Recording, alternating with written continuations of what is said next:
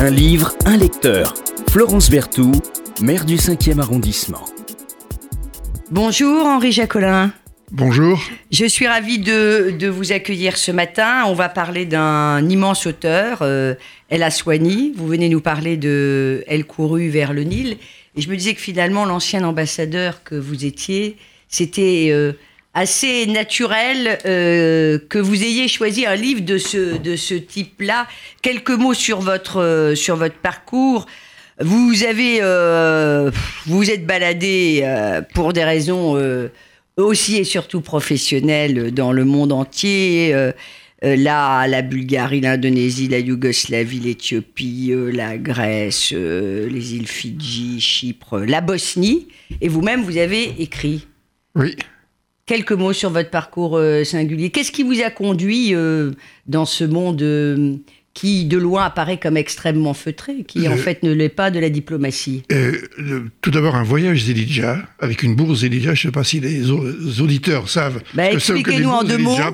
Ce sont des bourses créées par Jean Walter, le grand mécène, qui a permis, qui permet depuis 80 ans à des jeunes de 16 à 20 ans de découvrir le monde en faisant des voyages dans des conditions euh, précises, c'est-à-dire voyager seul pendant un mois, faire trois rapports au retour, un rapport sur le quotidien, journalier, un rapport sur le sujet qu'ils ont choisi, Hum et puis un carnet de compte pour justifier de l'utilisation de la- de l'argent donné par la bourse. Alors, vous êtes allé où, euh, Henri Alors, Jacolin suis allé, le premier voyage, je suis allé en Pologne en 1957. C'était le moment où il y avait le dégel Ouais. dû au retour de Gomulka, étudier le charbon en mobilette. Et je suis allé ensuite en Yougoslavie étudier la géopolitique des chemins de fer en 1958. Et c'est là que.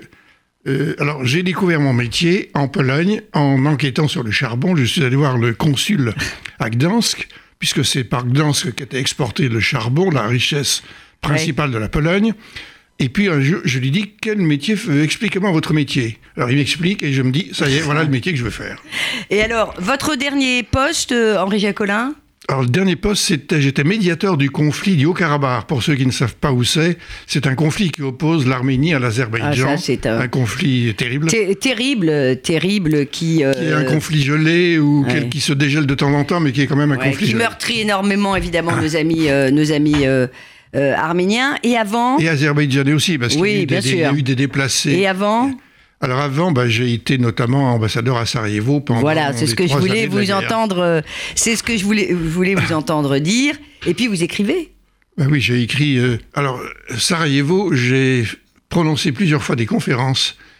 Pour, et euh, les gens m'ont dit expliquez-nous ce qui s'est passé là-bas, on n'a rien compris. Très compliqué. Alors je faisais, j'ai fait donc des conférences et puis à la fin ils m'ont dit mais pourquoi n'écris-tu Enfin, on a compris ce qui se passe. Pourquoi ne, ne l'écris-tu pas? Et alors voilà pourquoi j'ai écrit le livre. Voilà. Et votre livre s'appelle Euh, L'ambassadeur et le siège. Voilà, je vous conseille euh, L'ambassadeur et le siège. Alors il faut ajouter Sarajevo 1993, Bien sûr. 1995. Écrit par Henri Jacolin. Alors, euh, le principe de cette émission, c'est on vient pas de par- parler de son livre, euh, on vient euh, faire découvrir euh, un, un- un livre qui a marqué, et vous venez euh, nous parler euh, du, je crois que c'est le septième livre euh, de Oui. euh, El Aswani. Auteur euh, égyptien qui s'est fait euh, euh, découvrir, que l'on a découvert avec l'immeuble Yacoubian en, en 2002, euh, Actes Sud. D'ailleurs, tous ces livres sont publiés en France chez Actes Sud. Et là, c'est J'ai couru vers le Nil. J'ai couru vers le Nil. Eh bien, c'est l'histoire de, de la place Tahrir. On est en, en- en 2011. Quelques mots quand même sur cet auteur qui est pas si connu que ça euh, en France. Euh, auteur euh, égyptien qui a été justement acteur du mouvement Tahrir en 2011. C'est un, un personnage quand même incroyable. Il, dé- il démarre comme chirurgien dentiste et puis il écrit. Oui. Et il écrit très bien. Oui. Il écrit avec un sens du suspense qui est étonnant. Et quand on a commencé le livre, on ne peut plus finir. C'est vrai. Et je l'ai prêté à plusieurs personnes. Alors, je l'ai d'abord offert à chacun de mes quatre enfants à Noël. Ensuite, je l'ai prêté. Auraient pu se le prêter. Mais non, mais non, mais ils habitent, euh, ils habitent loin les uns des autres, donc euh, Il y en a un qui est en Nouvelle-Zélande. Alors, euh, je l'ai prêté ensuite à des personnes, et il y en a une qui me l'a, une, euh, un une- ma voisine du dessus, qui me l'a rendu en deux jours. Oui. Elle m'a dit, j'ai pas pu me détacher de ce C'est livre. vrai. Alors, j'ai couru euh, vers le Nil, publié donc aux, aux- aux éditions Actes Sud. Elle, elle- elle a soigné son troisième roman. L'immeuble Yacoubian, hein, je ne sais pas si les auditeurs se, se souviennent, ça a été porté à l'écran. C'est toute une série, une galerie de, de portraits, une population cosmopolite aux origines totalement différentes, aux mœurs aussi totalement différentes, qui se croisent sur le toit d'un immeuble. Et là, c'est euh, une période euh, sur euh, laquelle, j'imagine, vous avez, euh, vous aussi, euh, le regard un peu de sachant euh, du diplomate. C'est la place Tahrir, le mouvement de la place Tahrir en 2011, qui va être un mouvement sanglant, mais qui aboutira au départ de, de Moubarak. Oui, c'est ça. Alors, c'est un livre euh, extraordinaire parce que c'est une coupe en travers de la société égyptienne. On voit toute la société égyptienne comme jamais elle a été décrite. Si, peut-être qu'il y a quand même. Elle a déjà été décrite, euh, au moins les- l'aspect euh, hypocrisie a été décrit notamment Oui. par Naguib Mahfouz. C'est vrai. Je ne sais pas si vous avez lu les vrai. livres le, le passage des miracles et l'impasse des deux palais. On voyait déjà une société euh, assez hypocrite où la religion jouait un rôle assez ambigu. Euh, mais alors, euh, Alors, il nous le décrit. Et on a l'impression d'être acteur. C'est ça qui est incroyable. C'est-à-dire qu'on est dans la pièce. Avec euh, El Aswani, on est véritablement dans la pièce. On voit ce qui se passe. Il y a des scènes de torture. Il n'y a pas que ça. Il y a des scènes euh, incroyables euh, avec aussi euh, ce, ce on en parlera. Et, et puis la, et, et- et la speakerine de la, de la télévision, on en parlera plus. Alors donnez-nous deux, loin. trois portraits. A- évidemment, il faut donner. L'idée, c'est aussi de donner euh, envie, En- envie, de, lire. Donc, il y a, il y a des portraits, il y a les amoureux.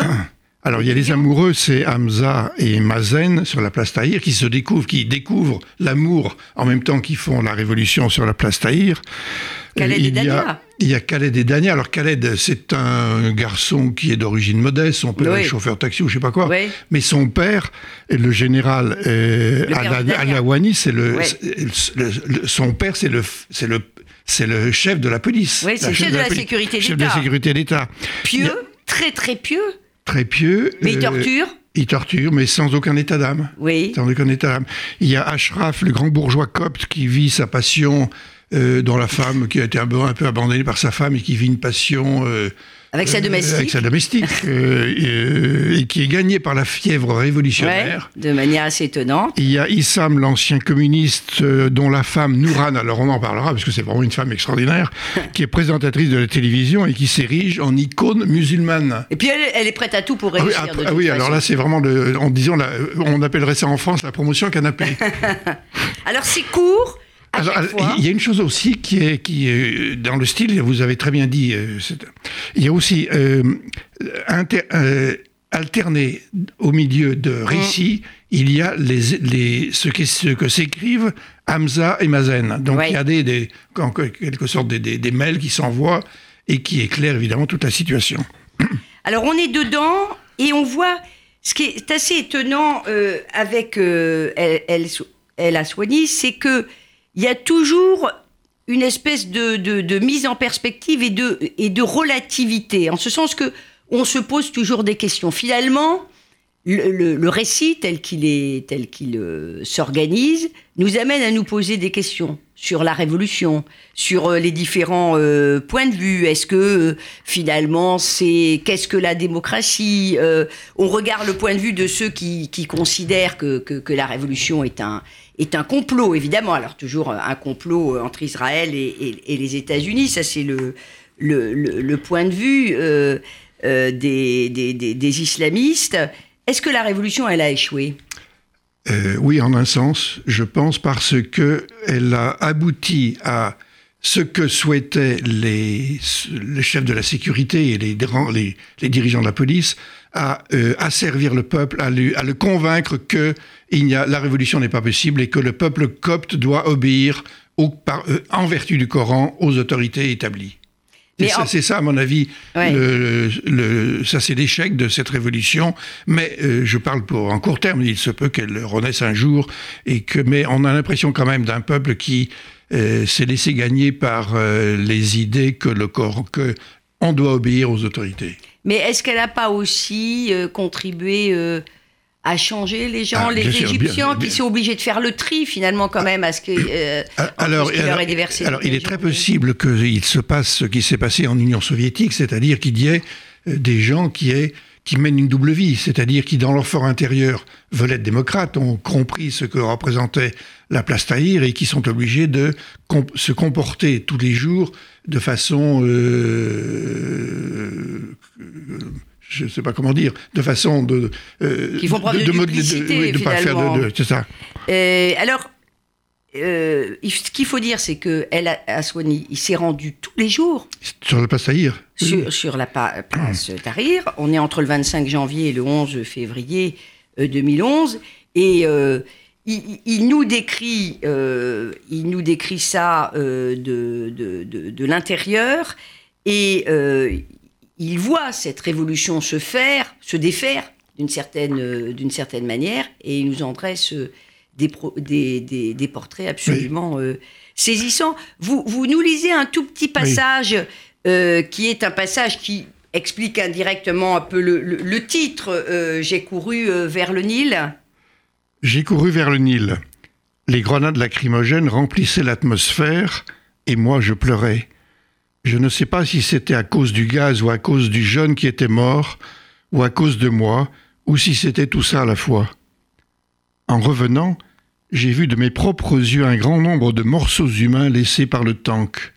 Des intestins, des cerveaux, des jambes, des, moi- des moitiés de corps. Tout cela je l'ai vu.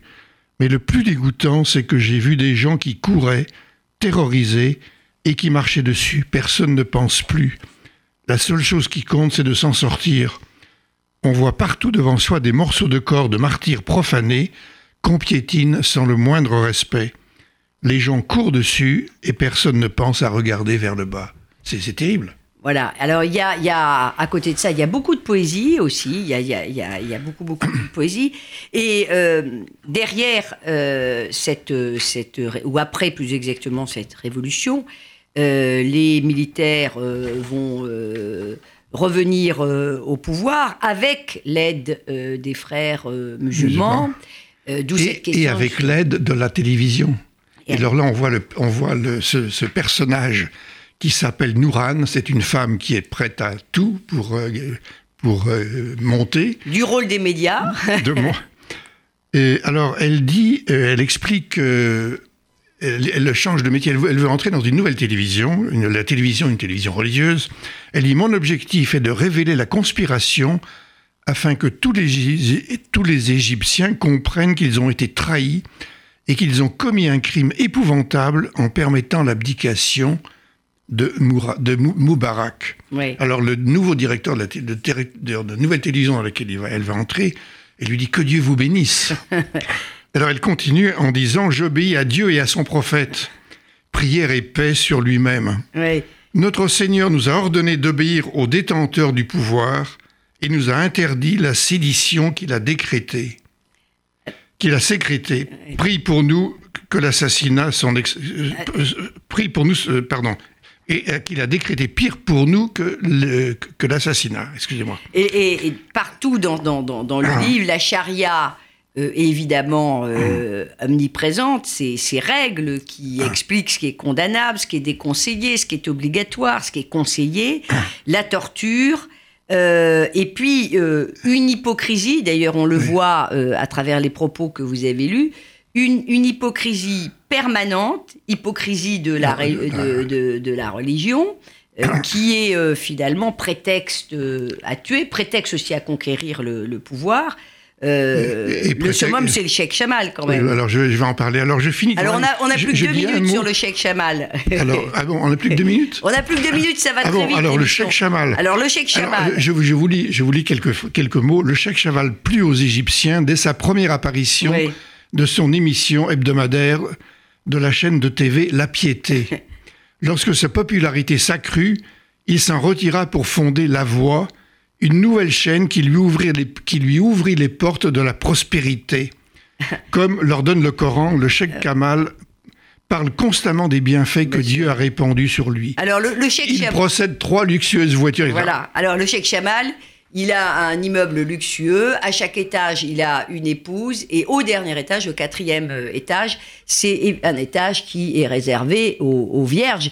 Mais il est absolument euh, parfait au regard de, la charia, en tout cas tel que lui euh, l'analyse, parce que il est, derrière, évidemment, il donne des dots à ses vierges.